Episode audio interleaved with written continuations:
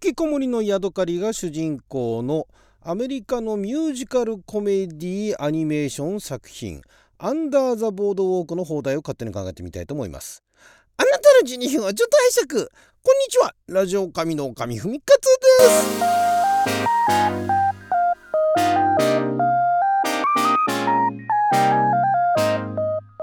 昨日は2023年11月10日金曜日6曜は大安でした。もう11日の土曜日になっちゃいましたけども毎週金曜日は日本公開前の日本で公開するかどうかもわからない洋画の放題を勝手に考える。洋画の放題考えますのコーナーをお届けしておりますが今回はあ2023年もうあのアメリカの方ではですね、えー、最初限定公開で10月の27日から。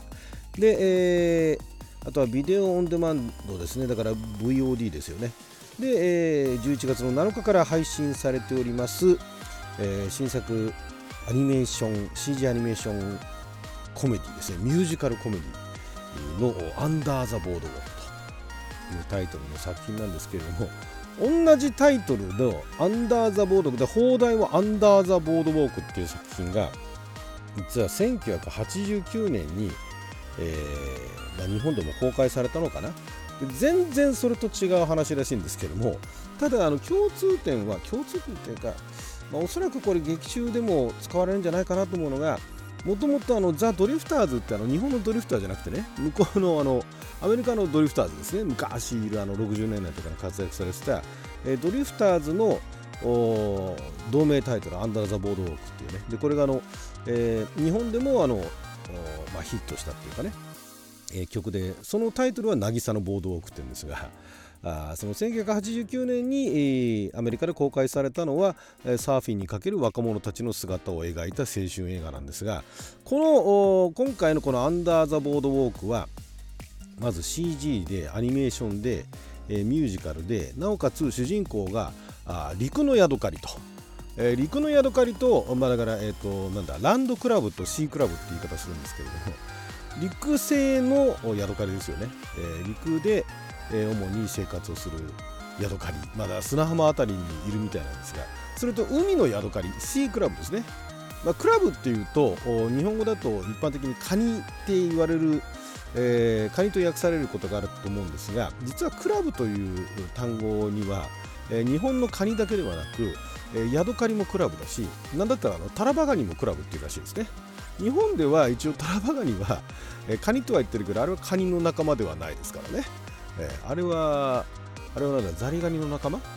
てそっちの方ですよね。カニじゃないですよね。まあでもタラバガニって言ってる。ででもアメリカは全部クラブ英語はクラブって言っちゃうっていう。でその中でもそのヤドカリが主人公なんですが主人公は、えー、小さい頃に、えー、お父さんお母さんを嵐で、えー、亡くしてしまっている孤独な引きこもりのまあでもその、えー、からあの川ずっとも子供の頃からこれ形なのかな。なんか殻なんかもう腐りかけた殻をかぶってるんですがそこの殻にはなんかあの寄生生物がいるんですね。アネモネ中あの なんか喋る寄生生物まあこのヤドカリも喋るんですけれども。だから昔からの友達になるのかながいるんですが、まあ、そんな彼があのなんだな仲間のっていうか同じその陸のヤドカリの仲間のその屈強なあイケイケのヤドカリ界ではイケイケのイケイケなのかな？なんかその悪友みたいなね3人のオスのヤドカリに、あの連れられて、えー、その主人公のおじさんがあ経営するバーに連れてかるんですね。バーそうですよね。バーに、えー、連れてかれるんですけれども。でそこで、えー、バーバーだよな。クラブじゃないよな。クラブだけに、えー、確かバーに連れてかれるんですが、えー、あクラブだ。あクラブに連れてかれるんだ、うん、だからそっちのクラブとヤドカリのクラブは違うんですがそのクラブにおじが経営するクラブに連れてかれてでそこで、えっと、海の海のヤドカリの、えー、これがですね、まあ、主人公があの陸のヤドカリのアルメンなんですが、えー、海のヤドカリのこれがね、えー、なんだっけな。えーとねマコじゃないな。ラモーナだ。ラモーナ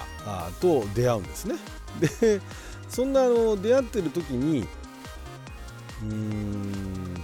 なんかまたあの津波が津波じゃないか。あのヤドカリからするとすごい大波なんだけれども あの人間からすればそんな大した波ではないんですがその波にそのクラブから何からも全部もう壊されてしまってで、えー、その波に打ち上げられたかなんだか知らんけど、えー、ヤドカリの彼らからすればはるか遠いところに飛ばされてしまったとで、えー、その2人がね、えー、飛ばされるんですねアルメンとラモーナがで、えーと、海のヤドカリと陸のヤドカリでなんだけれどもまあその、えー、ラモーナ結構私あのこんな遠くにあの来たの初めてとか言いながらウキウキなんですね。でそれにその、えー、ある面が引っ張られていくみたいな。でそうこうしてるうちにその陸のヤドカリと海のヤドカリの方ではラモーナ連れ去られたみたいな感じになってでなんかあの紛争っていうかね争いが起こるんですね。まあでもあのミュージカルコメディなんでそんなに深刻なものじゃないんですけれども。でそんな争いを尻目にその、えー、2匹のヤドカリはあまあその自分たちがいたところに戻ろうとするみたいなそんな感じのお話なんですねこれね。ま予告でもなんかすごい楽しそうなんですけどもね、まあ、子供向けファミリー向けなのかもしれないですけどヤドカリが主人公ってねなかなかすごいですよねこれあのパラマウントのパラマウントアニメーションでの制作なんですが監督をされてるのがデビッド・ソロンさんつってデビッド・ソロンさんは主にあのあそこですねドリームワークスアニメーションでえー、活躍されていたアニメーターでカナダのアニメーターであり、えー、脚本家であり、えー、ディレクターであり、え声優もやるという方なんですね。で有名なところだとおこれは何だろうなターボっていうありましたよね。ターボはディレクター監督脚本で出演もされてて声のね。出演もされてあとボスベイビーってありましたよね。ボスベイビーは、えー、声の出演でしたね。えー、っていうのをやられて、まあ、いろいろあの有名な作品にもあの出演されたりだとか、まあ、監督はターボがやっぱり一番あれかな。メジャーかな。あとは脚本だとか。あとはトミーっていう作品もやってますね。で今回この「アンダー・ザ・ボードウォーク」の方では監督脚本をされてるとで同じくその共同脚本として、えー、この方がねロレーロレースカスカファリアさんっていう方がいらっしゃるんですがこの方はこの方もアメリカのフィルムメーカーで監督で、えー、脚本家でミュージシャンで女優もやってるっていうもう何でもやってるっていうね その人が今回は、えー、脚本を書いてると。で、えー、声の出演をされてるところで有名なところだと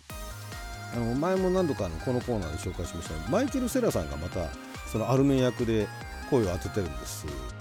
ね、あの声を当ててるそうでしてであとは有名なところだと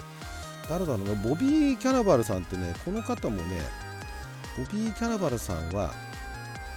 この方は最近だとなんだろうあボビー・カナベイルさんですね。ボビー・カナベイルさんはえーとね、シェフ三つ星フードトラック、えー、始めましただとかに出てるんですけども私彼見たのはねなんだっけな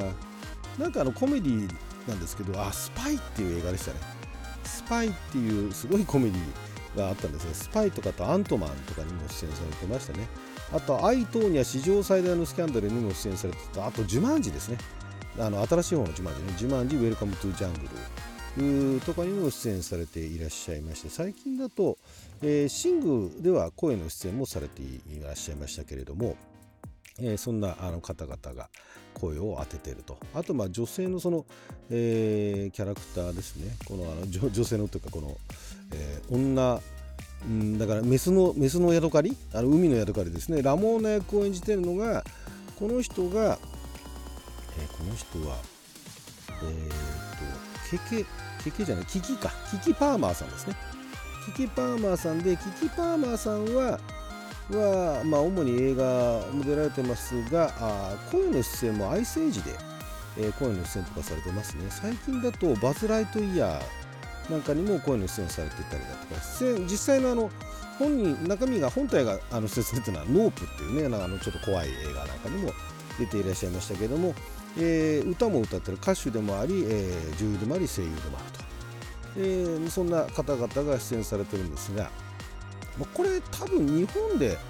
ね、あのパラマウントのあ配信で海外の方ではねパラマウントプラスとなりますからそっちの方で